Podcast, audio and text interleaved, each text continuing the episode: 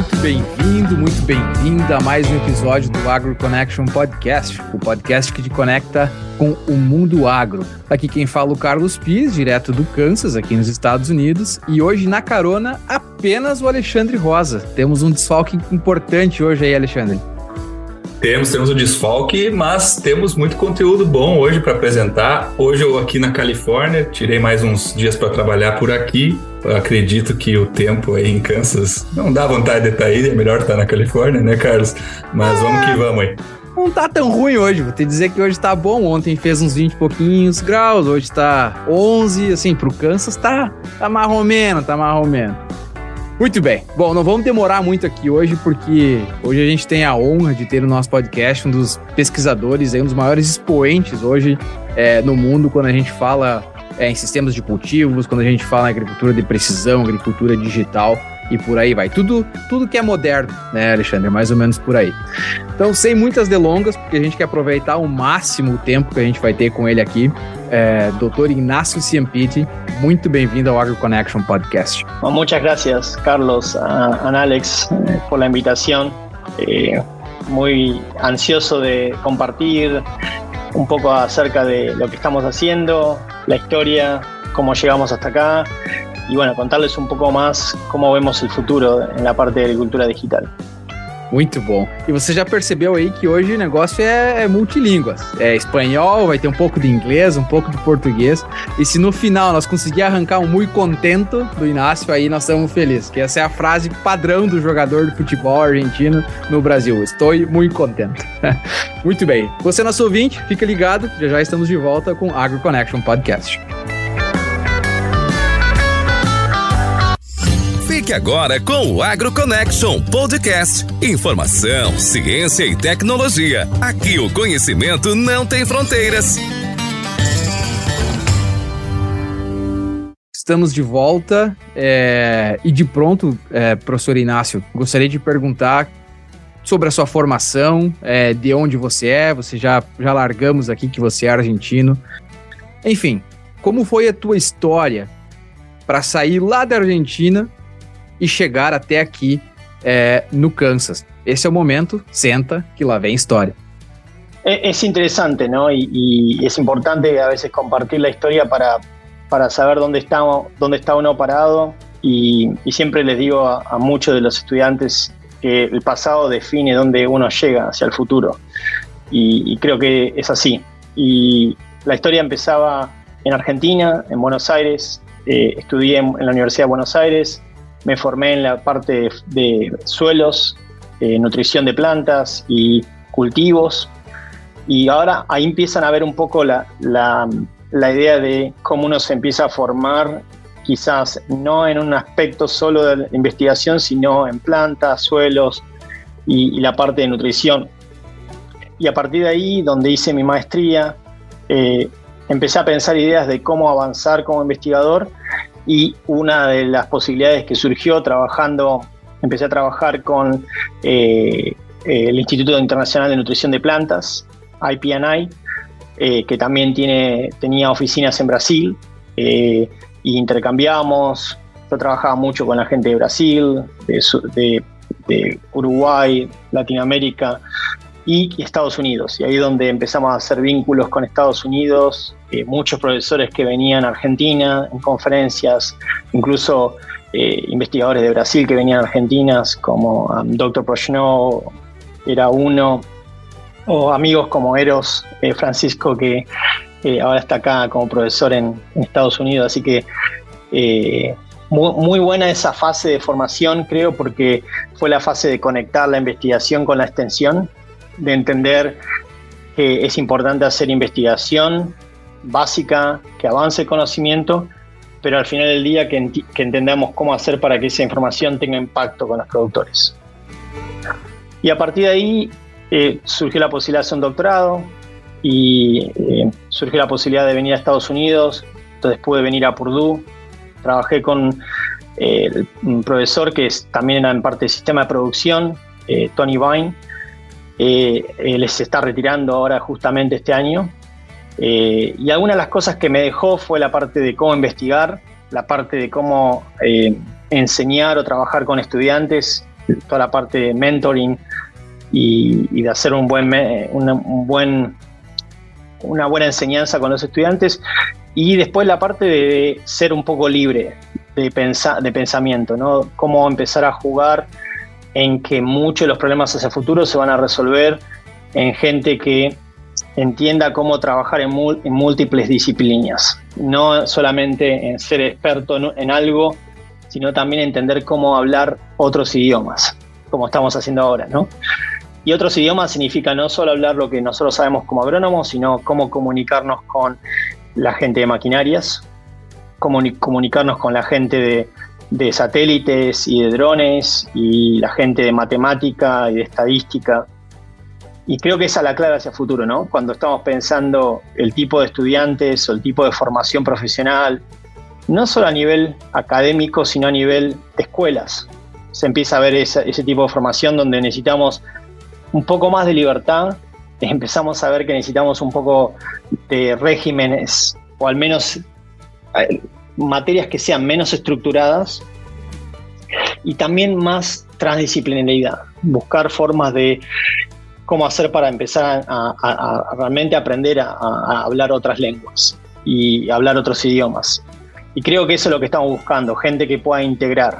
Siempre le hablo de los, la gente que son los de New Thinkers, los, que nuevo, los nuevos pensantes, los jóvenes, pero que, que integren, ¿no?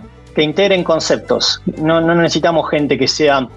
Eh, tenemos los especialistas que son excelentes, pero también necesitamos a gente que pueda integrar y comunicarse con, otra, con otras disciplinas. Y, creo que eso fue un parte del desafío del doctorado. Y a partir de esa, en ese doctorado pude hacer muchas cosas en la parte de modelos, de simulación, en la parte de, uso de satélites, después eh, drones, cuando llegué a la parte de Kansas. Y bueno, y acá en Kansas tuve esta posibilidad hace 10 años casi, eh, va a ser poquito ahora, 10 años desde que empecé eh, en esta posición, y, también surgió algo parecido, la idea de cómo generar un equipo de trabajo, primero formar nuestro propio equipo de trabajo, y hoy en día me estoy tratando de focalizar un poco más en crear recursos a nivel de la universidad, en tratar de buscar otros investigadores que piensen parecido y tratar de ver cómo hacer para formar un, realmente un equipo de, trabajo. Eh, y eso es lo que necesitamos, un equipo de gente que eh, tiene valores fundamentales parecidos, que piensan a una manera en la parte de entrenar jóvenes o en la parte de investigación que tienen valores parecidos, pero que son diferentes. Y la diferencia es donde nosotros creamos más valor agregado, ¿no? en tener gente que trabajamos con satélites, eh, en la computación, estadística, en, encima del colegio de educación, ¿no? Muchas de las cosas que hacemos, empezar a, hablar cómo llevar agronomía a las clases, ¿no? Y empezar a hablar de esta parte de realidad virtual, como algo de empezar a hablar de, conceptos nuevos, ¿no? Así que un poco siempre fue basado en la idea de cómo estar, ayudar a productores, pero siempre pensando en cómo agregar nuevos conceptos, ¿no? Por isso que, por isso que a gente, nós temos o Agro Connection, porque a gente agrega, né, é, duas coisas diferentes. Eu sou Intia de Grêmio, sou gremista, Alexandre é Intia de Inter, pero a interdisciplinaridade aqui faz crescer, apesar de que nós ganhamos mais, né? Mas isso, isso acontece. Ai, ai, ai. Boca fechada não entra mosca. Ah, bom, mas, tirando a parte da brincadeira, professor, é, uma coisa que a gente sempre fala muito aqui no, no, nosso podcast é a diferença que nós temos entre Estados Unidos e Brasil uhum. em relação a como o professor trabalha. Aqui nos uhum. Estados Unidos nós temos as diferenças, o professor ou ele apenas dar aula, né, teaching, ou ele uhum. faz pesquisa, research, ou ele faz extensão, é, extension. No Brasil é um pouquinho diferente. O professor ele tem que fazer tudo, né? E tem todas as obrigações. Para a gente trazer um pouco dessa parte internacional, como funciona isso na Argentina? É mais uhum. parecido com o sistema brasileiro ou mais parecido com o sistema americano? Creo que es muy, mucho más parecido al sistema brasileño. Eh, y ahí es donde están algunos de los desafíos, ¿no? Eh, un, un, ejemplo era que mi trabajo en el IPNI, en el IPNI, eh, era mucho trabajo de extensión. porque realmente teníamos una falta de unión entre la investigación, la enseñanza que ocurre en la universidad y la extensión que generalmente tendría que haber ocurrido o ocurriría en otros organismos. Pero generalmente lo que terminaba pasando es que muchas de las universidades, que solamente se eran encargadas de enseñar y de hacer investigación, trataban también de hacer extensión. Y, no era su misión. Y como no es su misión, lo hacían cuando podían. Entonces lo que terminaba ocurriendo es que es muy claro que la parte de extensión no la cumple la, universidad o en muy pocos casos. Hay también casos, ¿no? Esto es una forma de generalizar. Nosotros estamos trabajando hoy en día, por ejemplo, con eh, un profesor en la Universidad de Buenos Aires, eh, viendo la parte eh, de desarrollo de una red de ensayos de baja densidad en maíz. y este profesor es de la universidad, pero conoce mucho el sistema eh, de extensión y entonces él pudo armar una red con, conectando con la gente de ACREA, que es una fundación de, productores, conectando con la gente de APRESID. O sea que hay profesores que entienden bien los sistemas y se utilizan bien esa parte porque uno puede hacer investigación, rápidamente conectarla con la parte de enseñanza de extensión y usando todos los organismos de extensión que son muchos muy importantes y en muchos casos en Argentina son basados por el productor. El productor o organismos relacionados al productor. Como decía, como decía vos, Carlos, en Estados Unidos las universidades tienen las tres misiones de extensión, de enseñanza y de investigación. Entonces, a veces la, la parte de extensión y de conectar investigación con extensión parece más sencilla parece más sencilla porque parece más fácil, eh, parte de nuestra responsabilidad. En Argentina, creo que en Brasil es algo parecido, eh, no es tan fácil. Y, eso es algo que cuando uno habla con los productores, también lo mencionan como una dificultad del sistema, que en algunos casos ellos empezaron a crearse estos organismos como ACREA, que es una fundación de productores que se agrupan juntos, depende de regiones, o APRESID, que son productores de siembra directa, y se formó por la falta, por una necesidad. se formó por eso. Eh, y esos son los organismos, como era antes el IPNI, que terminaban haciendo la parte de extensión, que, que nada más simplemente que es conectar lo que hace un investigador y ver la investigación nueva que ocurre en esos temas y bajarla. Esa investigación generalmente es muy difícil porque se publica en un journal, en un, organismo y el, lenguaje que se usa es muy complicado. Y necesitamos decir, bueno, de toda esta información, 20, 30 hojas, muy detallada, decime cuáles son los cinco puntos principales que me ayudan al productor a mejorar el uso del fertilizante o el uso de un producto o el uso de semillas. Entonces, creo que eso es algo que eh, lamentablemente el sistema de Argentina es una falla y, creo que eso es algo que es una ventaja en Estados Unidos, que la formación de universidades, eh, las estatales, ya tienen incorporado la parte de extensión y eso me parece que le agrega mucho valor a la universidad. Maravilha. Inácio, eu acompanho a tua história aí desde 2014, quando eu cheguei na Kansas State. É, foi o teu início ali como professor, certo? Uhum. E, e me corrija se eu estiver errado, mas no teu início tu fazia bastante dessa pesquisa mais básica que tu uhum. falaste no, no, início aqui do podcast, e isso evoluiu bastante uhum. para o lado digital, para o lado de computacional, estatística, programação. Então eu vou te fazer duas perguntas nessa, nessa linha. A primeira, que eu noto dentro dos. E aqui falando dos argentinos, vocês têm uma formação, aparentemente, e, e aí aqui de novo tu me corrige, não sei se é porque tu recruta este tipo de profissional, uhum. mas eu tenho a impressão que os argentinos eles têm um preparo bem avançado no campo da computação e programação. Né? Uh, não sei se é, vocês na Argentina têm uma preparação maior, Tá, essa é uma parte da pergunta. Uhum. E aproveitando, né, já por, esse, por tu recrutares esse tipo de profissional, uh, a tua pesquisa está indo muito no digital. O que, que é a agricultura digital? Sí, voy a empezar por la primera parte. Creo que a veces, no sé si no, nos pasa a nosotros también, ¿no? A Brasil o Argentina o en Estados Unidos. ¿Cuántas veces eh, ocurre, ¿no? Productores de Brasil que piensan, vienen a Estados Unidos y piensan en encontrarse un Disney, ¿no? Em, y pasa con los productores argentinos que vienen a Estados Unidos y dicen Disney.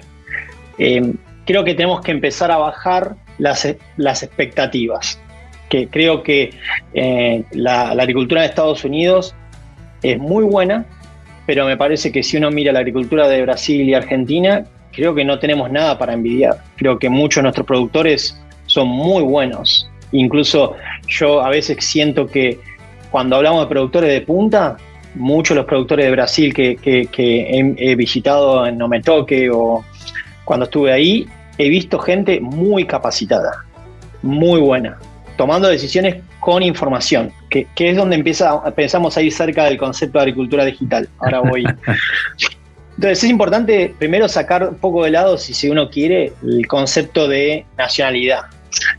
Eh, yo, como, como mismo decías, Alex, a mí, si conocés mi equipo, eh, tenemos gente de Brasil, de Argentina, eh, de Uruguay, o sea, y creo que es importante saber que la formación de Sudamérica es excelente, la formación muy parecida a la europea, incluso creo que hasta mejor en algunos casos.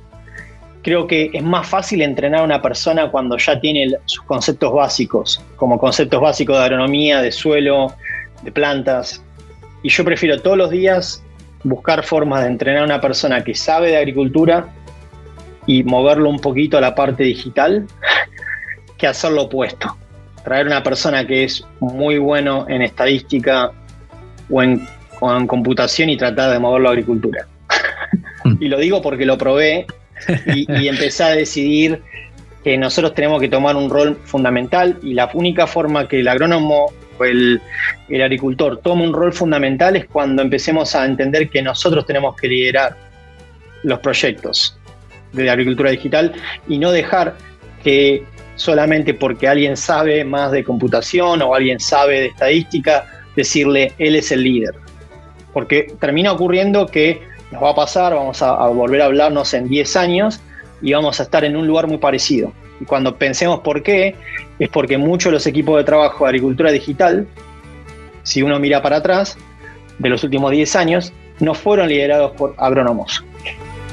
En muchos casos fueron liderados por personas que eran geografía, muy buena en remote sensing, en, la parte de satélites o drones, en la parte de computación o en estadística.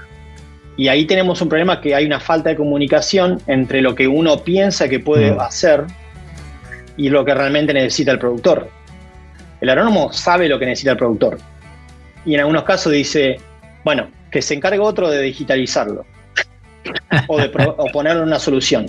Pero es más fácil eh, un agrónomo que entiende y piensa cómo, cómo hacer, cómo debería resolver rápido una situación, que al revés, pedirle a una persona que sabe mucho de la parte computacional y que entienda o que genere cómo solucionar un problema. es un punto importante. Y después, entre la parte de formación de Argentina y Brasil, eh, yo creo que hay que empezar a pensar esta idea de que nuestros equipos de trabajo tienen que tener variabilidad, o sea, variabilidad en el sentido de decir, hoy en día tengo chicos de Brasil que son no agrónomos, sino que son más ingenieros en la parte de agronomía. O sea, que tienen formación un poco de agrónomo, pero son más en la parte de computación, ¿no? Y en la parte de datos. Y me parece que todavía no, no dejan de ser agrónomos pero son menos focalizados enteramente a la agronomía. Pero si uno mira ese tipo de formación, ese tipo de formación en Brasil es muy buena. Ingeniería agrícola. Ingeniería agrícola, hay muchos chicos, muchos estudiantes jóvenes brasileños que son excelentes. El problema es pensar que uno tiene un grupo de investigación de agronomía pero uno tendría que tener esa persona. Tendría, en verdad, en nuestro equipo hoy tenemos al menos tres o cuatro chicos que ya son más focalizados o formados de esa manera. Y lo que estamos haciendo es mezclarlos. Y que uno aprenda del otro, que el otro aprenda del otro. Entonces, que haya una, haya una buena integración, porque a veces uno piensa que la integración significa pedirle algo a alguien que te haga algo. Carlos me dice, ¿me, me podés hacer este código en la computadora? Y me, me da, por el servicio me paga. Entonces Carlos dice, yo estoy haciendo cosas de computador, computación. Y yo le voy a decir, no, o sea, eso es un servicio que pedís. Para hacer una integración, yo me tengo que sentar al lado de él y tengo que trabajar con él. Y tengo que tratar que él entienda lo que yo hago con el código. Y ahí es donde empezamos a, a integrar. É um pouco diferente de você transferir ou comprar e trocar. É, e trocar, sim. E trocar, fala...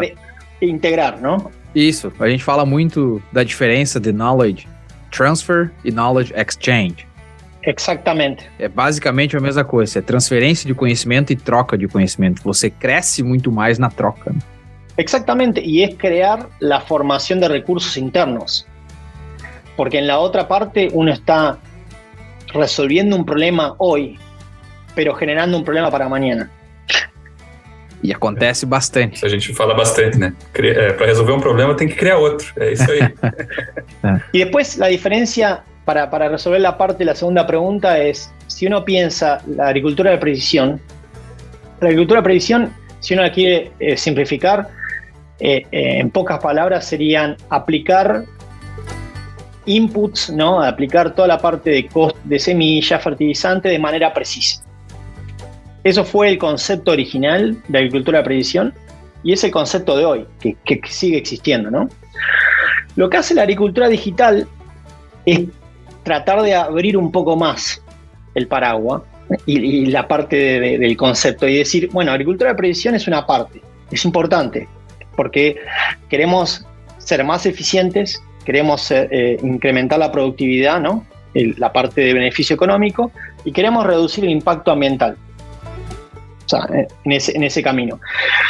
Pero la pregunta que, que, ocurre con la agricultura digital es cómo pasamos de la parte de procesamiento de datos a herramientas de decisión, donde uno empieza a trabajar no solo en manejar zonas y aplicar un, un input como ser semillas sino de pensar cómo tomar decisiones no solo en esos ambientes, sino en, múltiples ambientes.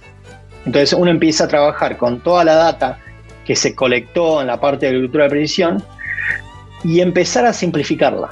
Porque el desafío importante, y, uno de los ejemplos más claros está en la adopción de los monitores de rendimiento. Si uno mire la parte de cosechadoras, los monitores de rendimiento están disponibles desde los, de los 90 y uno mira que la adopción y el uso de monitores de rendimiento aumentó en los últimos 10, 15 años. Entonces, cuando uno empieza a averiguar por qué, y, creo que el, resultado es muy sencillo cuando empieza a investigar que la adopción y el uso de esa data aumentó principalmente cuando hubo compañías privadas, estamos hablando principalmente, que se dedicaron a simplificar. O sea, le, pedían al productor que mande esa data, la hacían un procesamiento, la limpiaban y se la mandaban lista para hacer una pre prescripción. Entonces, uno empieza a ver que el hecho de desarrollar herramientas que simplifiquen la toma de decisiones es el objetivo de la agricultura digital porque el productor no tiene tiempo, tiene muchas otras cosas, desde la parte económica, desde la parte de, familia, en, en realmente en, en, armar análisis complejos. Entonces, nuestro desafío es cómo hacer para agarrar investigaciones, trabajos, novedades y simplificar. Y a veces la simplificación ocurre que al principio pensábamos, ah, podemos poner una aplicación y tener en una aplicación todo. Y uno ve que el productor se marea. Eh, uno ve que el productor dice, no sé dónde ir, Eh, tengo en una aplicación eh, densidad variable de semilla, de fertilizante. No, a veces el productor quiere tener cosas hasta más sencillas. Quiere saber si yo uso este mapa, me gustaría tener una prescripción de solamente en esta parte de semillas. Bien. Ahora, si yo sé esta parte de semilla, ¿qué tipo de prescripción necesito para nitrógeno? Entonces, el hecho de la agricultura digital es, la formación de estos conceptos complejos y bajarlos a simplificar, a una simplificación donde consideran toda la parte de investigación, consideran toda la complejidad de los sistemas, pero tratan también de entender el productor, entender que el productor necesita tomar una decisión. Entonces, tratar de, usar la información para ayudar al productor a tomar decisiones. Y eso creo que es uno de los desafíos que tiene la agricultura digital en el futuro. Isso é importante. A, a, gente pode falar mais dos desafios depois, porque a gente sabe que tem internet, a gente sabe que tem dados, tem um, um milhão de, de, desafios. Mas antes de a gente falar sobre desafios, é, tem como você nos dar um exemplo de que forma que um produtor rural pode, na prática, é, ser beneficiado, aproveitar a agricultura digital? Só para os nossos ouvintes ter uma ideia de um exemplo prático de quando isso pode ser usado. Sim, por exemplo, eh, ahora nosotros estamos viendo toda la información que existe de... Ah, eh, se hicieron muchos estudios en la aplicación de, por ejemplo, de fertilizantes, ¿no? Eh, de nitrógeno en maíz. Ahora bien, si uno mira los últimos 20 años, eh, uno puede decir que quizás se hicieron solamente en un estado como el nuestro más de 100 estudios. Ahora la pregunta es cómo se beneficia el productor de esa información en la toma de decisiones si en algunos casos esos estudios no están disponibles. Entonces ahí es donde uno empieza a pensar herramientas donde son sencillas, donde el productor puede entrar a la herramienta, ver dónde está ubicado él y ver qué estudios hicieron en los últimos 10 años y pensar, basado en mi nivel de rendimiento, cuál es él la probabilidad de tener respuesta y qué tipo de respuesta.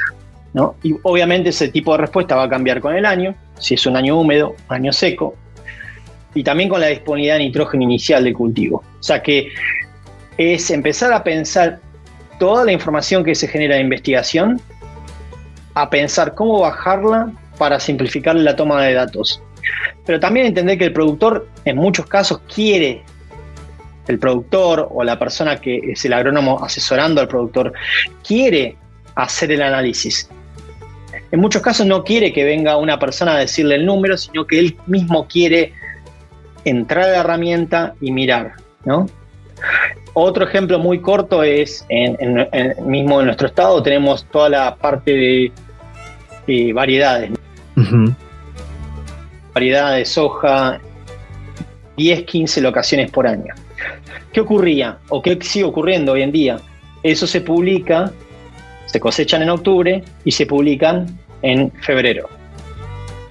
En algunos casos, si uno va a la parte como Twitter o Facebook, lo puede encontrar quizás en diciembre, esa información. Ahora, ¿cuándo es el momento que el productor compra las semillas? En octubre. El día que está cosechando ya está comprando la semilla para el próximo año. Planejamiento. Exactamente. Entonces, esa información ya no es útil.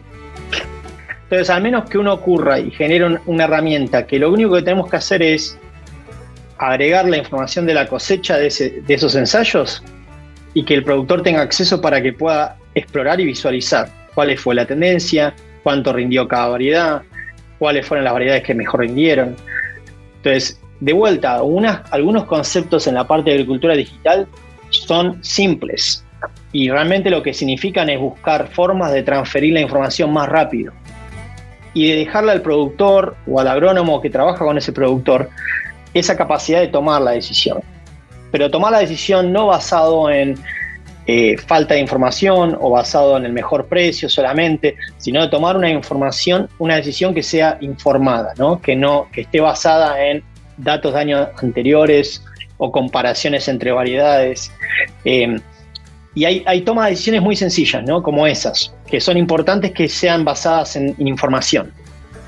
Eh, y me parece que esos son algunos de los ejemplos donde uno va a empezar a ver en los próximos años muchas más herramientas simples, donde el productor va a poder empezar a mirar, bueno, tengo que decidir una variedad. qué información existe en mi estado, cuándo fue comparar entre locaciones, comparar la que mejor rinde. Simple. No, no quiero nada complejo, ¿eh? Eh, pero son herramientas importantes para transferir el conocimiento e investigación en forma muy rápida. Y tem dados. Y exacto. É, foi, foi bom falar em dados, uh, Carlos, porque, Inácio, a gente vive num mundo que está se gerando dados a todo momento, certo? Dentro nós, como pesquisadores, a gente é faminto por dados. A gente sempre quer mais, quer mais. A minha pergunta é, né, tu falou das ferramentas que podem ser geradas com esses dados que simplificam a vida do produtor no campo. A gente precisa produzir ainda muitos dados ou a gente já tem dados suficientes, uhum. né, para se gerar essas ferramentas que tu recém falaste? E, e aí já puxando quais são os desafios, além de ter essa base de dados gigantesca, que às vezes a gente nem sabe o que fazer, quais são os outros desafios que estão ligados à agricultura digital? Y, creo que es un punto importante, o sea, si uno piensa, eh, incluso con algunos de los productores que trabajamos, y Carlos también trabaja con ellos, eh, algunos de los productores que trabajamos tienen años de, tienen 20 años de información de monitoreo de rendimiento. Y uno le hace la pregunta, ¿cómo los usan? Y uno hace esa pregunta porque uno sabe que no los usan. y no lo, y, a veces uno piensa, ¿no? ¿Por qué no los usan? Y cuando empieza a hablar con ellos, es claro por qué no lo usan. Porque toda esa información está en formatos que son difíciles de usar, se pueden producir mapas, pero no están agregados. Incluso cuando uno quiera pedir a alguien que ayude a agregarlos, es todo estático, porque no me dice exactamente cuál es la respuesta en este ambiente a densidad, cuál es la respuesta. Entonces, hay, una, hay un proceso que, va, que, está ocurriendo, que es, esta forma de empezar a pensar cómo esta información empieza a integrarse. Y nuevamente creo que uno de los desafíos para la agricultura digital es pensar en la simplificación. Se está pensando mucho en la complejización, se está pensando mucho en la idea de mucha data, eh, drones, eh, muchas tecnologías pero se piensa muy poco del otro lado de decir, bueno, con lo que tengo, con la información que ya tengo, ¿no? Y, y, uno puede decir, yo tengo suficiente. Si tengo 20 años de monitor de rendimiento de un campo, esa información me puede decir a mí si hay zonas donde siempre rinden lo mismo, si hay zonas que rinden menos. O sea, puedo empezar a armar índices de estabilidad temporal, como varían con los años. Puedo empezar a mirar eh, una cosa que, discutíamos con un estudiante que ahora es, eh, también de Brasil, que está trabajando en GDM, empezar a mirar mapas de memoria, cómo cambiaban esas zonas de los campos, ¿no? Si esas zonas se variaban o si siempre quedaban igual. Em, y hay mucha información que es muy útil, porque a partir de ahí, si uno podría generar mapas de estabilidad temporal o espacial, hay muchas prácticas de manejo que están asociadas. Si la variabilidad o la limitación viene del suelo, hay que empezar a ver cómo hacer para ayudar al suelo, mejorar la estructura física, la parte química. Si la variabilidad viene del clima, tengo que pensar otras estrategias. Quizá tengo que pensar estrategias de cómo hacer para generar situaciones donde me ayuden a predecir si el año es probable que va a ser malo y ver qué estrategias de cultivo o de, fertilización o de inputs, ¿no? de semillas. Eh, y yo creo que en muchos casos tenemos mucha data para empezar a generar herramientas más sencillas. Y a veces eh, creo que estamos en este, este, si se puede decir, frenesí o, rapidez del mundo de querer generar más data. Y, eso es, eh, hay que tener mucho cuidado en esta parte de generar mucha data que entonces se hace menos accesible para el productor porque la herramienta y la forma para generar esa data crea una dependencia del productor hacia otra persona, hacia otro, otro servicio, y hay muchos productores que cuando el costo de, inserción a la tecnología es muy alto, no lo, no lo, van, a, no lo van a querer hacer. Eh, yo creo que hay muchas situaciones donde en un futuro creo que se va a empezar a pensar, incluso para compañías que de semilla o de fertilizante, que los servicios de tecnología de agricultura digital no van a ser extras, no, se, no van a ser un valor agregado, sino que van a estar incorporados en el costo de, de la transacción. Si uno compra mi semilla o mi fertilizante, yo le voy a dejar acceder a mis herramientas. Y creo que ese tipo de negocio, donde el costo de tecnología o de uso de tecnología es más bajo, y el productor empieza a, usar esa tecnología, crea, menos posibilidad de eh, una dependencia, pero también crea menos posibilidad de que el productor vea muy restringido el uso, el uso de esa o el acceso a la información.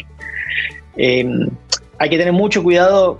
El mensaje creo final puede ser también en, pensar muy bien qué, cuáles son las, las necesidades donde hay que juntar información, donde realmente uno dice, no tenemos información sobre, por ejemplo, siempre lo digo y, no porque esté Carlos acá, pero siempre digo que en la parte de, suelos, o sea, la parte de, no tenemos mapeos de alta resolución de suelos. Muchos de los mapeos de suelos son de muy baja resolución. Y es un problema. Hasta que no podamos resolver o invertir más en mapear mejor los campos, eh, uno puede mejorar el acceso a información de clima, uno puede mejorar el acceso a información eh, eh, satélites, ¿no? Que tenemos mucho más satélites, pero nos va a faltar una, una parte siempre de entender el suelo también. Entonces, creo que ahí hay, hay lugares donde uno realmente necesita un poco más de ayuda, donde uno puede focalizarse mucho más en, en, acceder y, y, agregar más información. Y hay en otras situaciones donde uno tiene que tener cuidado de decir, más información puede generar más dolor de cabeza. mais informações pode também dar a chance de errar mais também, né? Porque você tem mais opções, fazer mais coisas uhum. erradas e tomar a decisão equivocada, né? Decisão Exatamente. errada. Uhum. Ou desfocar, né? Ir para um caminho que a gente, inicialmente, a, a, ideia não era aquela e desvirtua, né?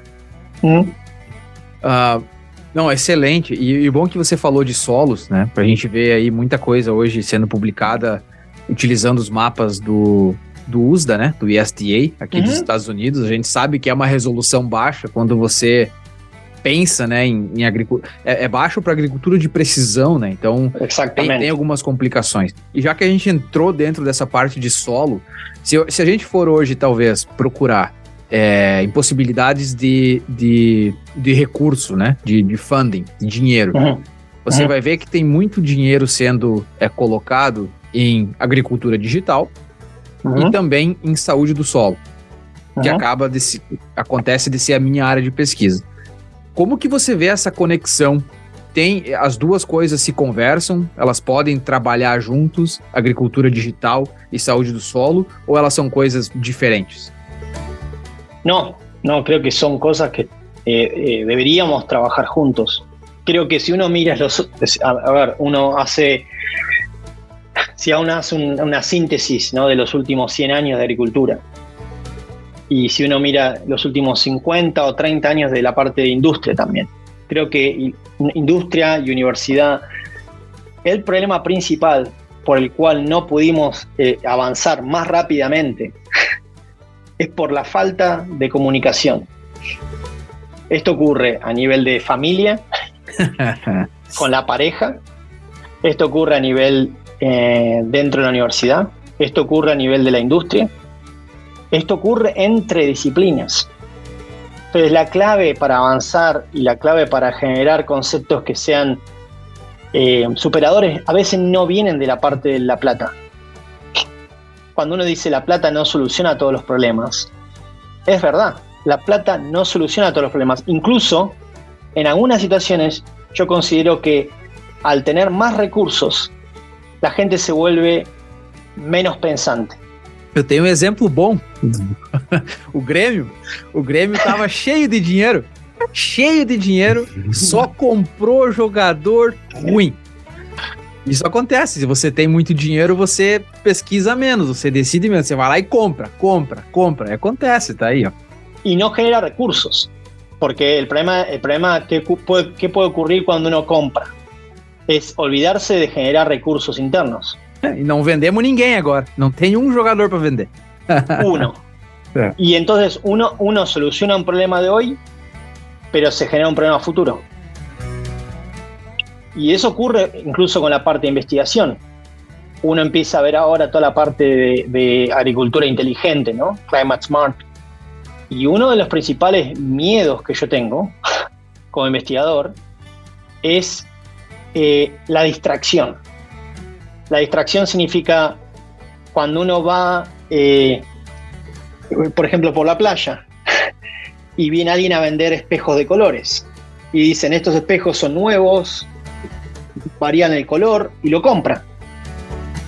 Y esas son algunas veces las distracciones que uno puede tener y, al haber más recursos económicos, si no se funciona bien cómo se manejan y dónde se administran y dónde se ubican, pueden ser contraproducentes. Incluso he visto, y lo he visto porque lo, tengo de evidencia con, con Brasil, con eh, Argentina, con Uruguay, que generalmente la gente a veces con menos recursos es la más innovadora. Ah. La gente que más ah, eh, entiende la innovación o piensa en innovación es cuando eh, entiende que no todo se puede comprar. De menos, entiende, menos recursos y precisa ser más eficiente. Y, se, necesita usar más, se necesita usar mucho más la materia gris. Cabeza faz, é, talvez la parte más importante. Exacto, porque uno piensa, necesito un sensor nuevo, lo busco, lo compro. En otros lugares necesito un sensor nuevo, no tengo recurso económico, lo tengo que crear. Y en el proceso de creación de ese, recurso, de ese sensor o de ese, es donde realmente ocurre la innovación. Entonces, a veces eh, em, creo que una, la falta de comunicación, la falta de integración, eh, eh, es lo que realmente, y, quizás en algunos casos esta idea de, de generar recursos de gente eh, focalizados en un tema específico o en otro tema específico y tratar de dividir en vez de crear gente que pueda integrar. Yo necesito buscar a alguien que sepa de eh, salud de suelo, pero también que entienda cómo usar la data. Porque la salud de suelo me impacta en la productividad del cultivo, me impacta en, el recurso eh, natural a largo plazo, me impacta en el ambiente entonces, no es solamente la salud del suelo, eh, la salud del suelo me termina impactando en todo el proceso de producción. Y viceversa. ¿eh? Y viceversa, exacto. Entonces, creo que es muy importante empezar a remarcar que necesitamos tener gente que piensa fuera de la caja, ¿no? Lo que se dice out of the box.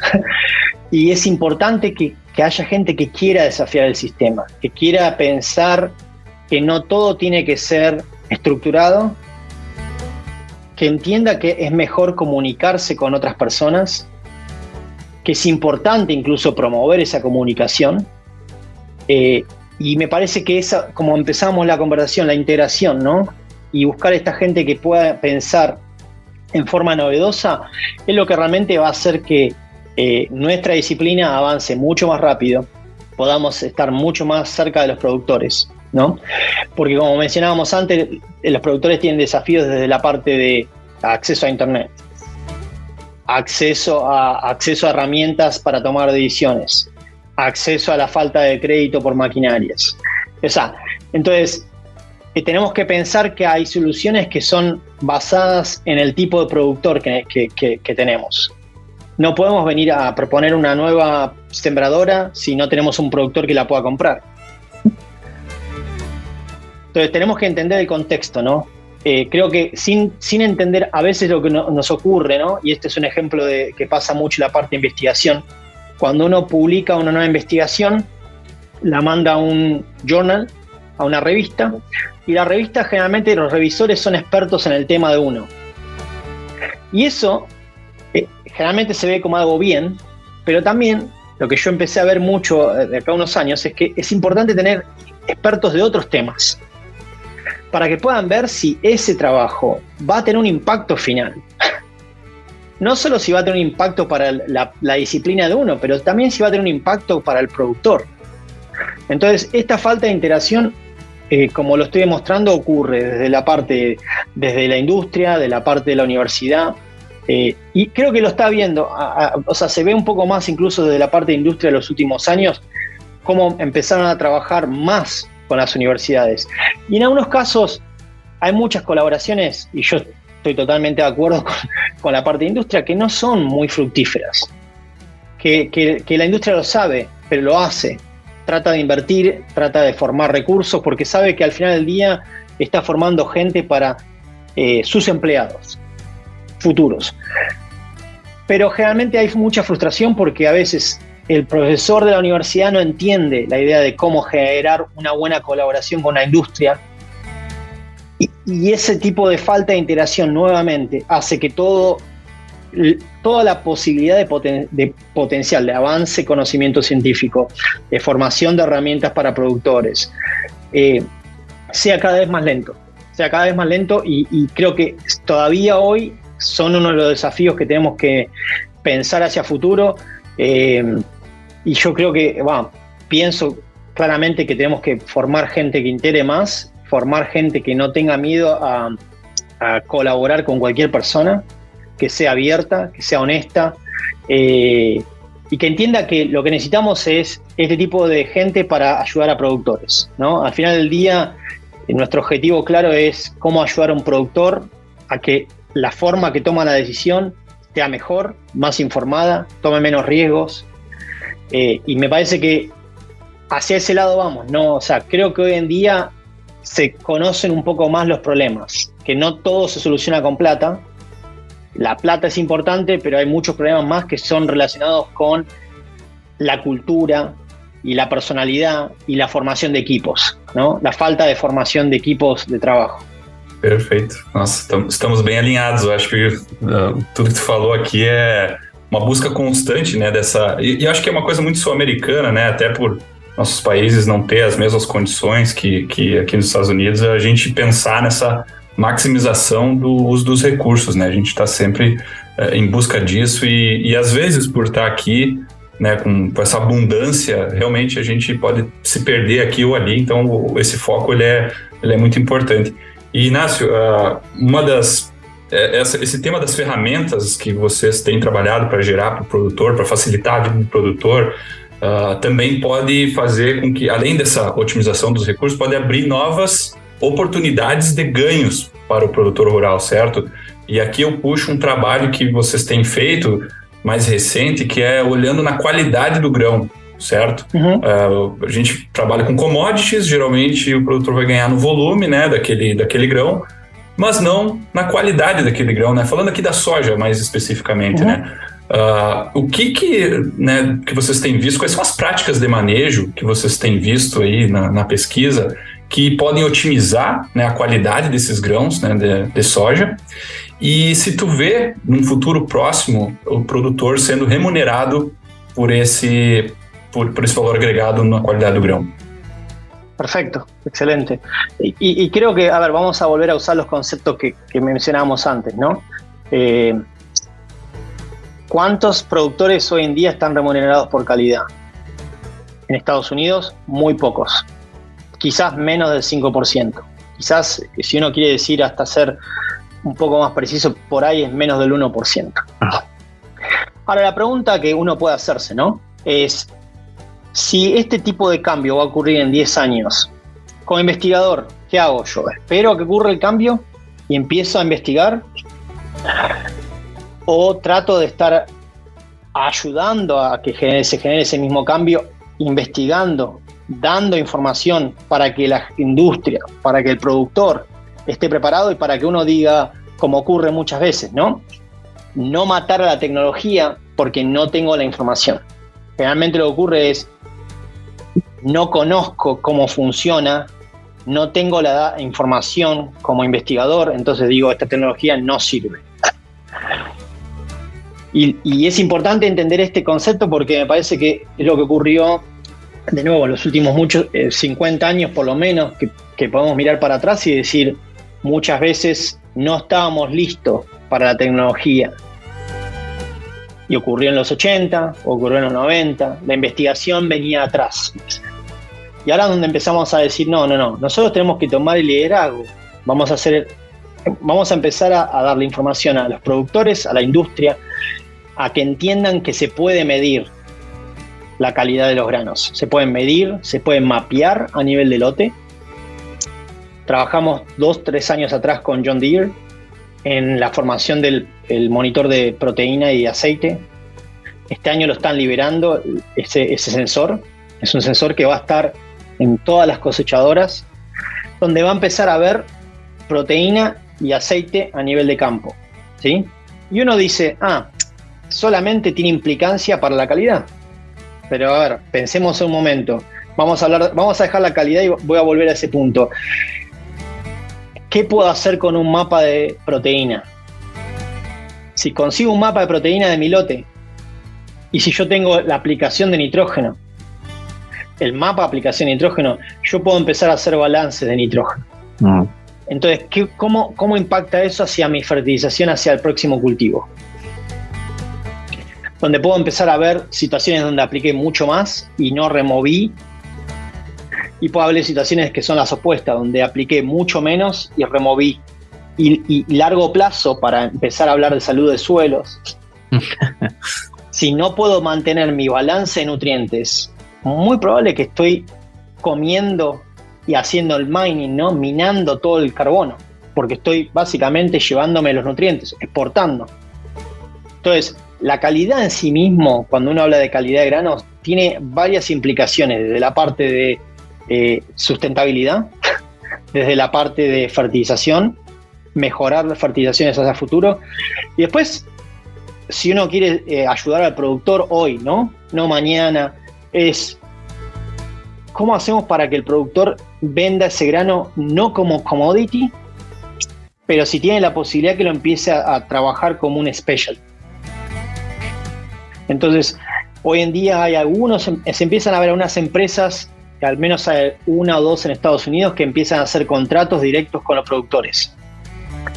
¿Cómo funcionan estas empresas? Son, eh, les dan las semillas, les, dan los, les dicen cómo manejar las prácticas de manejo, le dan, le dan los tratamientos de semilla, todo, y les pagan, les compran la producción. Y cuando compran la producción ya le agregan un premium, por la proteína. Porque son variedades, por ejemplo, en soja que son de alta proteína. Entonces, quizás el productor eh, no lo va a mirar o no lo va a ver, pero va a tener una merma de. Generalmente no, son muy grandes, pero son de algunos bushels. Generalmente pueden ser entre 5 bushels, pero va a tener un incremento, un incentivo en la parte de calidad. Y en situaciones donde estamos en ambientes como el nuestro, donde los rendimientos no son los más altos, es, donde realmente tenemos mucho más beneficios si nos pagan por calidad. Y mapear la calidad es lo que daría que al productor le genere beneficios económicos inmediatos, porque eh, hace contrato directo con la industria. Y esa industria se encarga de, no solo de disminuir su costo de riesgo, porque en este caso estamos hablando que le dan las semillas, los tratamientos, todo lo cura semillas, y le pagan en algunos casos hasta el flete. En algunos casos le pagan después de 40 miles, después de 40 millas, les pagan el flete adicional que tengan hacia el, hacia el elevador. Entonces, hay, ah, ya se ven algunas situaciones, ejemplos en Estados Unidos, donde hay productores que empiezan a adquirir más ganancias o un premium por tener, por tener por producción de calidad. Entonces, me parece que la calidad es algo que no se vio, eh, ¿no? Y si uno mira la parte de producción o de mejoramiento de cultivos, creo que el foco se realizó siempre en la parte de rendimiento y calidad siempre se dijo, bueno. Y hoy empezamos a ver compañías de eh, animales, porcinos, eh, eh, gallinas, compañías de cereales, empezando a consultar y preguntando acerca de calidad. ¿Por qué? Porque todo lo que ocurra en la parte de calidad va a impactar en la conversión animal o en la conversión, la eficiencia de, los cereales, ¿no? Hay muchos cereales que tienen, por ejemplo, potasio, y si el potasio, los niveles de potasio en, el cultivo son muy bajos, la conversión del cereal es muy mala, entonces tienen que agregar potasio artificial. Entonces empiezan a ver empiezan a haber mucho más efectos de la calidad y la calidad empieza a tomar un rol, sobre todo para la parte del consumidor, ¿no? Si uno mira la parte de uno consumiendo alimentos, uno va y trata de buscar alimentos que tengan menos ingredientes. Es una tendencia, ¿no? Y eso está basado en decir cuál es la calidad. Y si la calidad es mejor, entonces la parte de industria va a tener mucho menos eh, eh, dificultades de eh, agregar artificialmente otros componentes y tener que básicamente ir a pagar extra. Y no lo van a pagar del otro lado, pero van a estar muy satisfechos de pagar a un productor por la calidad. Entonces creo que la parte de calidad es algo que, que, realmente no es menor. Creo que es un mercado que está, está evolucionando, es lento todavía, pero me parece que es un mercado que, es el mercado que se va a generar dentro de los próximos 10, 20 años. Y me parece que es importante que la investigación esté adelantada y acompañe la tecnología, que no sea al revés, ¿no? que la tecnología esté siempre adelante y el conhecimento venga atrás. Isso é, isso é muito interessante e E o, o, Alexandre comentou, né? O, o, grupo do professor publicou um artigo, né? Com o André é, como uhum. principal autor. E eu lembro de ver no artigo alguma coisa sobre é, preço. Né? Uhum. É, nos que já existe, tem algum valor que já é pago para o produtor? Quanto seria esse prêmio? Uhum. E também qual que é a opinião né? O que os produtores pensam sobre esse valor pago a mais, quanto que, que eles gostariam de receber para manejar melhor a soja, por exemplo, para ter mais proteína. Y nos sorprendimos, la verdad que nos sorprendimos un poco porque cuando hicimos ese trabajo pensamos que el productor iba a pedir mucho más. Eh, e incluso eh, pusimos en, en, la, en la encuesta pusimos precios que sean 25 centavos, 50 centavos, 75 centavos, un dólar adicional. Eh, y realmente vimos que el productor nada más en mucha de la respuesta decía que con 50 centavos en algunos casos. O sea que el productor no está mirando eh, maximizar y hacer una ganancia eh, y, y maximizar el rendimiento solamente nada más por, esa parte, sino que está pensando en decir, si puedo adquirir un mejor precio y me posiciono mejor, es suficiente. Entonces eso es importante que fue una, es un buen mensaje en la parte de, formación de calidad y formación de precios. Creo que el productor lo que quiere en muchos casos es trabajar más en conjunto en formar los precios. ¿Y qué le ocurre al productor agrícola? El productor agrícola está todo el tiempo viendo cómo se forman los precios y no tiene posibilidad nunca ah. de trabajar sobre esos precios, ¿no? Y ahora estamos todos especulando qué pasa en Argentina con la sequía y la falta de producción y la situación es muy mala. Y se sabe que la producción va a ser una de las más bajas quizás de los últimos 20 años. Entonces se, entiende que eso va a tener un impacto. Entonces uno está viendo eh, la formación de precios que se genera automáticamente y es en perjuicio de otro productor en otro lado ah. Cuando en realidad eh, creo que el sistema tendría que ser mucho más solidario y buscar formas que los productores trabajen más en conjunto y traten de hacer entender eh, que cuando uno piensa en la producción de alimentos, durante el día y durante nuestra vida vamos a pensar tres o cuatro veces más en producir alimentos que en nuestra propia salud. Y el rol que tiene esa producción de alimentos es más importante que cualquier otro tipo de precio o formación de precio en ningún otro sector de nuestra, de nuestra vida. Y, esos son algunos de los detalles que hasta que nosotros no aprendamos a comunicar eh, el mensaje de la agricultura, y hasta que nosotros no pongamos en forma más, en primer plano, todo lo que hace el productor y, empezar a, darle la importancia, ¿no? Creo que me parece que hasta que no podamos trabajar más en esos conceptos, donde de nuevo necesitamos más gente, no de la agricultura, que nos ayude a comunicar. Esa, que ayude a comunicar y que sepan, porque nosotros somos expertos en hacer esto, pero no en comunicación pero necesitamos gente que realmente tenga pasión y entienda lo que, hacemos para que nos ayude a comunicarnos. Eh, yo creo que hay muchas posibilidades. Los productores siempre están pensando cómo generar ese precio, cómo formar, cómo ayudar a la formación de precios. Y creo que la parte de calidad es una, al menos una, una luz de esperanza, donde el productor puede ver que en un futuro puede trabajar sobre otra, otro aspecto de su cultivo. Y en, en algunos casos, prácticas de manejo como una aplicación de fertilizante, ¿no?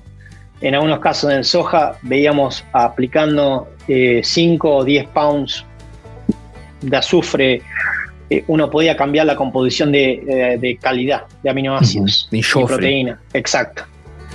Y, hay, hay, detalles muy chicos como ese, ¿no? Que en algunos casos a, veces incluso hay que empezar a investigar porque la parte de calidad es una parte que no está muy investigada. Entonces empezar a generar información cuáles son las mejores prácticas de manejo, ¿no? Para empezar a formar en calidad. Y sabemos que, por ejemplo, en la parte de trigo, sabemos que necesitamos más nitrógeno. o sea que el nitrógeno necesario para alcanzar maximizar rendimientos no es el mismo que necesitamos para maximizar rendimientos y mejorar calidad. É muito bom e, e ao que parece, né? Eu acho que as coisas estão andando nesse sentido. É, primeiro nós pensávamos muito em Vamos, vamos botar na academia, né? Professor de soja ou professor de milho. Uhum. Depois disso, e o professor Inácio é um exemplo, a gente pensa mais em sistemas de fazenda, farming systems, né? Uhum. E ao que parece, nós estamos nos encaminhando para um sistema de produção de alimentos, onde seria mais food system, né? E eu acho uhum. que tem.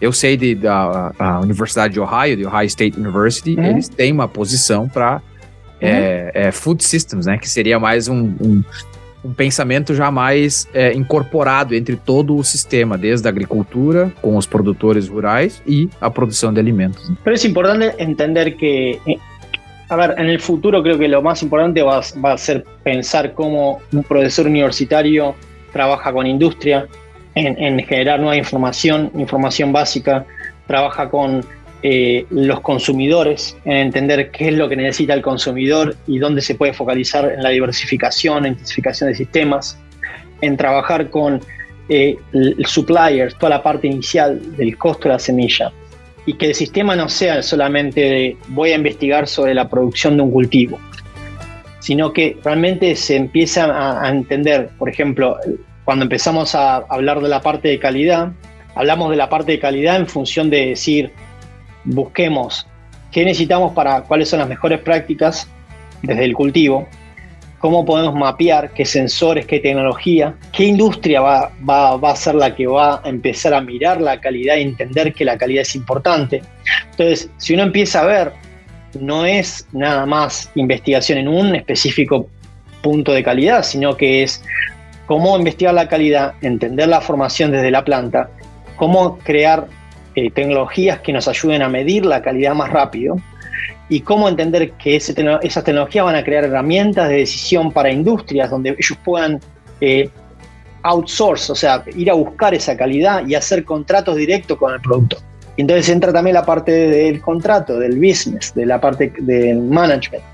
Em, y uno ve que estos tipos de investigaciones ya no son investigaciones sobre algo muy centrado en, en un aspecto solo, sino que empiezan a involucrar varios actores de la cadena. Y eso se acerca a la idea de empezar a generar investigación en la parte de, de sistemas de, de, de, produção de alimentos. Eu acho, e acho só para finalizar, né, tudo que eu, que eu peguei aqui nessa, nessa tua fala, professor Sempit, é que isso está nos reconectando à sociedade, certo? A gente para de apenas olhar para dentro da porteira da produção, mas nos conecta de novo com a, aquela pessoa, o consumidor final que vai consumir esse produto.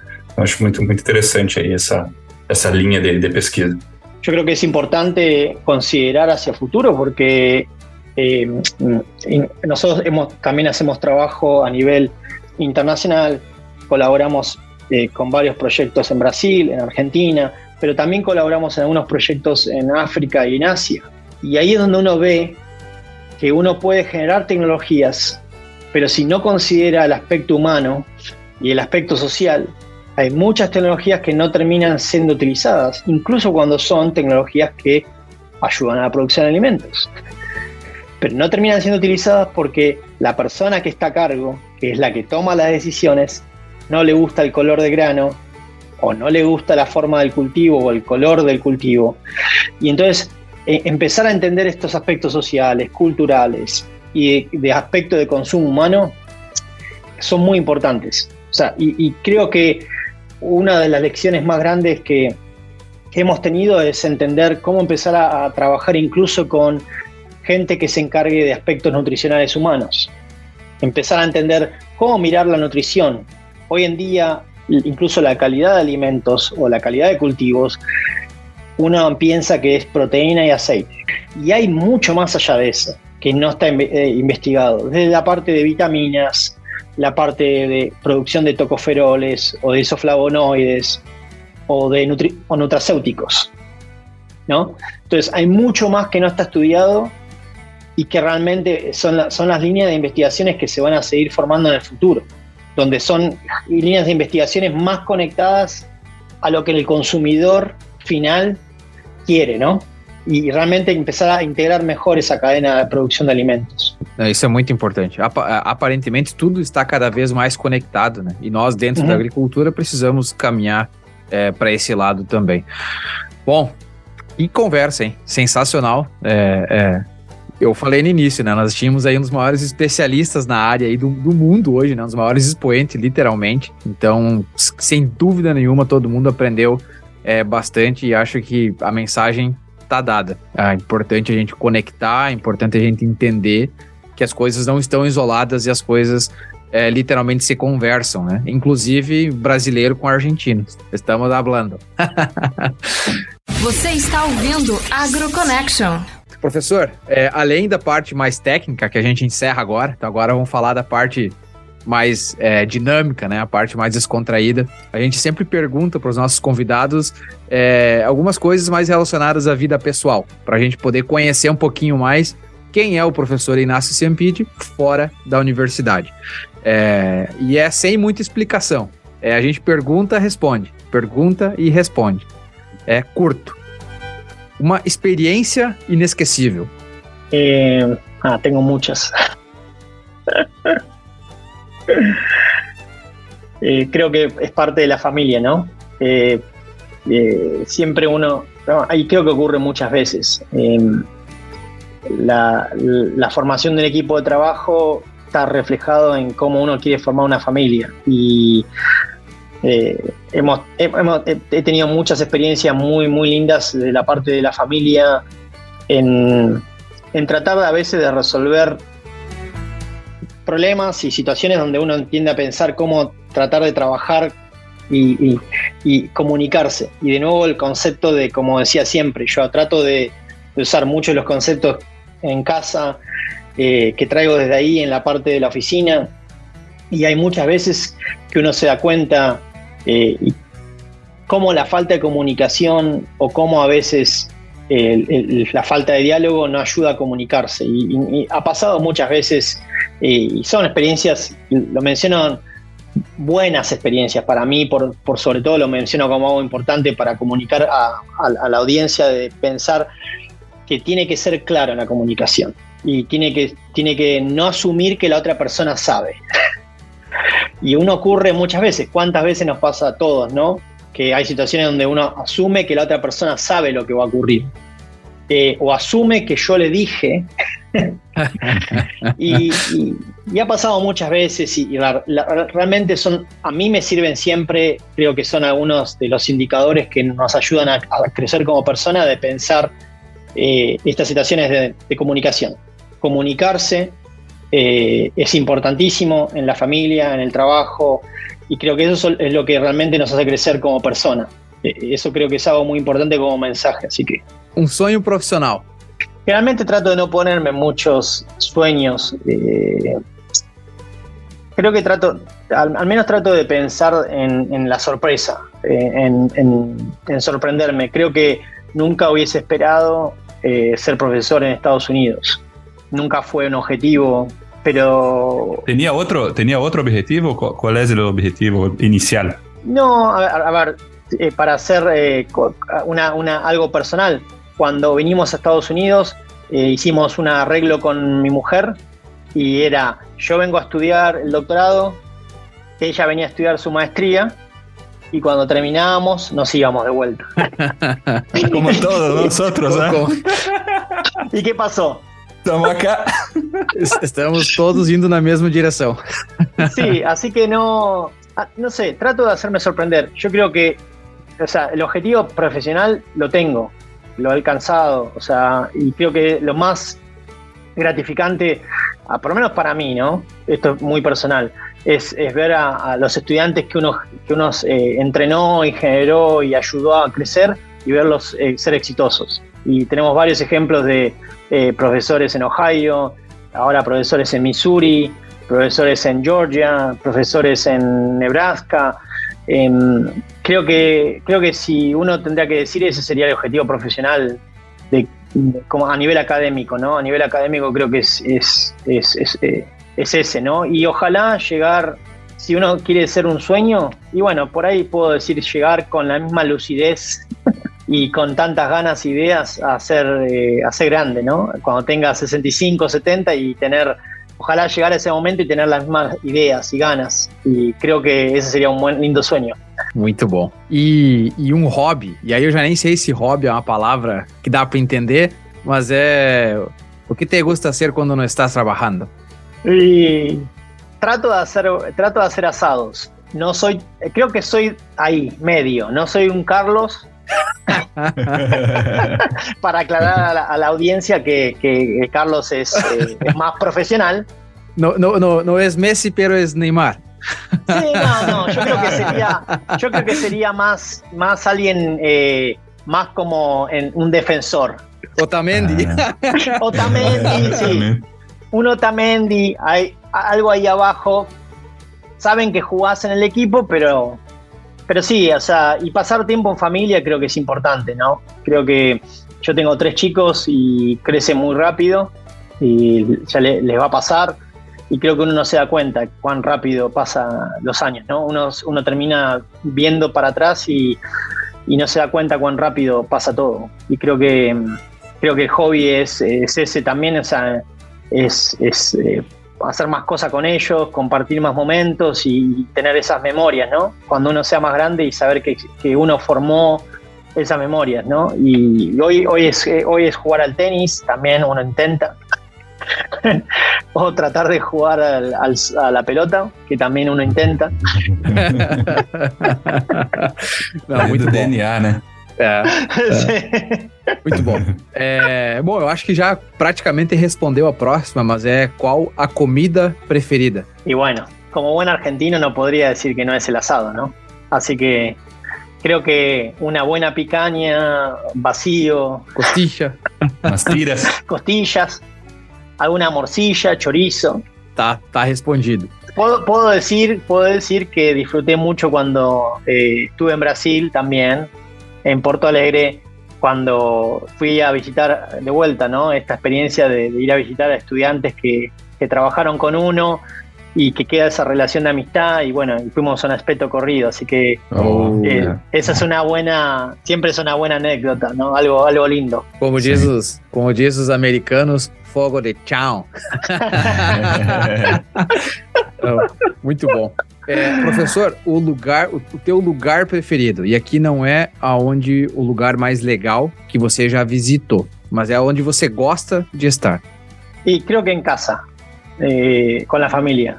Y No, no importa dónde es el lugar, ¿no? Creo que eso es lo más importante. Eh, también me siento muy cómodo en mi trabajo con mi equipo, que eso es- también es importante saber que, que el trabajo no tiene que ser algo pesado para uno, eh, sino que es un lugar también que cuando estoy con el equipo y pasar buenos momentos, pero sí siempre el lugar es en, en la casa de uno y no importa cuál es la, la casa física o el lugar geográfico. Mientras uno tenga la familia y estén todos bien, ese es el mejor lugar. Muito bom. E o lugar mais legal que você já visitou? Ah, linda pregunta. Eh, mm, creo que puedo decir, mm, sí, creo que puedo decir más lo que fue el año pasado cuando estuve en Europa, en Francia. Creo que eh, es muy lindo toda la parte de ver, incluso porque parte de la familia de, mi lado viene de Francia y de Italia, y poder ver todos esos lugares y las campiñas y la parte de los campos chicos, creo que es un, fue una muy linda experiencia, así que la tengo muy fresca. Muito bom. E o estilo de música preferido? Eh, qué, es buena pregunta esa, ¿eh? Creo que depende del momento. Cuando uno está más relajado, creo que puede ser más, eh, um, más lento, más Rod Stewart, más, más tranquilo. Y hay momentos, sí, hay momentos que es para cumbia.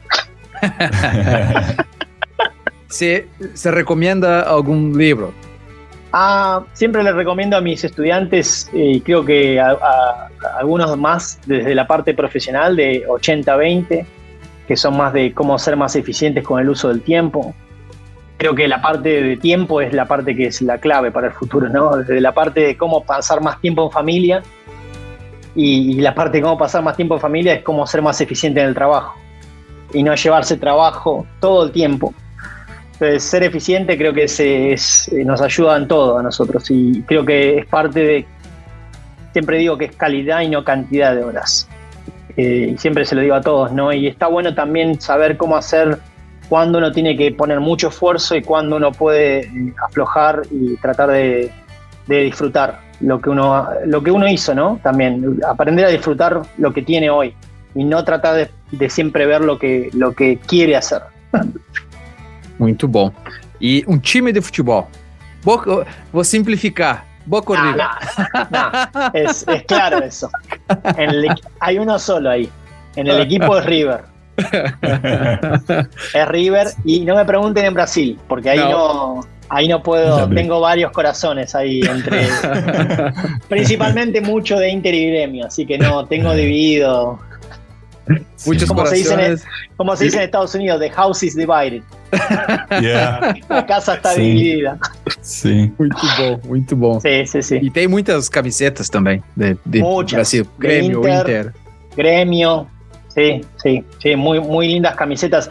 Hay una que tengo de Inter que es muy parecida a la de River. Así que. Tienes de Alessandro também. Tengo de Alessandro, tengo, de, tengo también de Kahneman, una parecida de Kahneman. Así que. Un poco de todo. Não, não, não, fala, não fala muito em Kahneman que o Alexandre vai, não vai dormir hoje, vai ter pesadelo. Olha que o jogo, o jogo pode virar, hein? Pode, pode. Pode, mas não vai. Não vai. ahora, Ay, ay, ahora ay. Falta, falta la de Luis Suárez. Esa es la que no va a poder dormir. É. Muito bom. Professor, da última, última pergunta que temos, e essa responde se quiser. Mas Ok. nós go- gostamos de pedir sobre uma fraqueza. É, todos temos fraquezas. Sí, sí, sí. E, e, e quando convidados podem compartilhar, compartilhar uma fraqueza, ajuda a nossos ouvintes a crescer. Sí, creo que, como decía antes, todas las cosas que mencioné es porque a uno le gusta lo que hace, creo que, que uno muestra y ustedes también lo muestran, que uno tiene pasión. Y la flaqueza que uno tiene cuando uno tiene pasión por lo que hace es a veces no balancear, ¿no? Y, hay que balancear bien todo. Y es una flaqueza que a veces ocurre, que uno no balancea o que trata de balancear y hace lo mejor que puede, pero creo que es importante el mensaje de, de saber que la calidad es mejor que la cantidad, que hay que tomarse tiempo para todo. Y sí, yo creo que esa, la flaqueza es, es seguir buscando esa perfección de balance, de cuál es el balance y cuál es el mejor, con la pasión que uno tiene, que hace, ¿no? La profesión, cómo balancear bien para saber que la familia es siempre lo primero y, y- dedicarle el tiempo que se merece. Eh, así que creo que es algo que siempre uno está buscando eh, mejorar y es, y es una flaqueza, sí. Muito bem. Bom, eu posso dizer, vou finalizar aqui dizendo que eu estou muito contento com este episódio. Bien. Professor, muito obrigado é, por ter desprendido aí, gastado um tempo conosco hoje para poder compartilhar mais informações de agricultura digital, formação de time, comunicação e tantas outras coisas que a gente é, é, conversou hoje aqui nesse, nesse episódio. Vou deixar o Alexandre livre aí para agradecer também. Vou, vou aproveitar o momento, vou, vou largar um espanhol aqui, não, vou, não tô me aguentando fazer eu está quero se mordendo? No, eh, y Sempite, muchas gracias por, por venir acá en el AgroConnection Show. estaba muy, muy bueno, aprendimos bastante de, de agricultura digital y, y, también cómo, cómo maneja tu estudiante, tu, tus estudiantes. Y, y eh, yo tenía mucha curiosidad por cómo, cómo usted monta los teams y, y, acá está respondido por, tus, por, tu, por este podcast y creo que mucha gente en Latinoamérica va a a disfrutar de este episodio porque es un mixto de portugués y español. So, solamente tengo que, que agradecer por inglés, sí, en inglés. Un poco. Entonces, muchas gracias en nombre de todos los integrantes de, de AgroConnection. No, bueno, muy, muy, eh, muy obrigado. Ah, muchas gracias también para ustedes por, por la invitación. Eh, como saben, bien saben ustedes dos, o sea, tenemos buenos, excelentes vínculos, incluso a mucho aprecio por, por todos los eh, estudiantes y amigos de Brasil. Y bueno, era una parte que quería hacer, eh, dejarles un abrazo grande. Eh, realmente son, para mí es parte de mi equipo, familia, muchos de los chicos que pasaron por acá y lo trabajamos así, como una familia, así que hay algo especial ahí en, entre Argentina y Brasil que creo que es, más importante la hermandad y la, la, la comunión que existe y la, las similaridades ¿no? que uno a veces no se dan cuenta. Y creo que es importante destacarlo eso y, y no, la verdad que la pasé muy bien, así que los, les agradezco mucho la invitación de nuevo y, y, realmente fue un placer, así que esperemos que se, que se vuelva a repetir en algún momento. Muy, muy buena. Yo pienso que el secreto está en manejar um, tu equipo como Scaloni manejó a Argentina en la Copa del Mundo. Este es el segredo. el segredo. Puede ser, ¿eh? Puede ser. No le fue mal. muito bom, muito bom. Bom, é isso aí, pessoal. E, e, vocês perceberam que não tem muito floreio. É espanhol, é português, é inglês. A gente vai conversando do jeito que dá. O importante é poder é, trocar muita informação com todos vocês. Muito obrigado por ter escutado é, esse episódio com o doutor Inácio Ciampiti, é, professor aqui na Kansas State University. E não se esqueça que para escutar mais episódios como esse, você pode nos encontrar nas principais plataformas de áudio, como Spotify, Apple Podcast, Google Podcast, entre outros. Você também pode nos escutar diretamente do nosso website www.agroconnection.net, além de nos seguir aí nas redes sociais, Instagram, Facebook, Twitter e no LinkedIn através do arroba AgroConnection. Você sabe muito bem que além do podcast, nós estamos também lá no YouTube, onde você encontra muita informação sobre a agricultura aqui na terra do Tio Sam. Por hoje nós vamos ficando por aqui. Vamos aproveitar um pouquinho desse calorzinho aqui no Kansas, o Alexandre na Califórnia. Stay tuned. Tchau, tchau.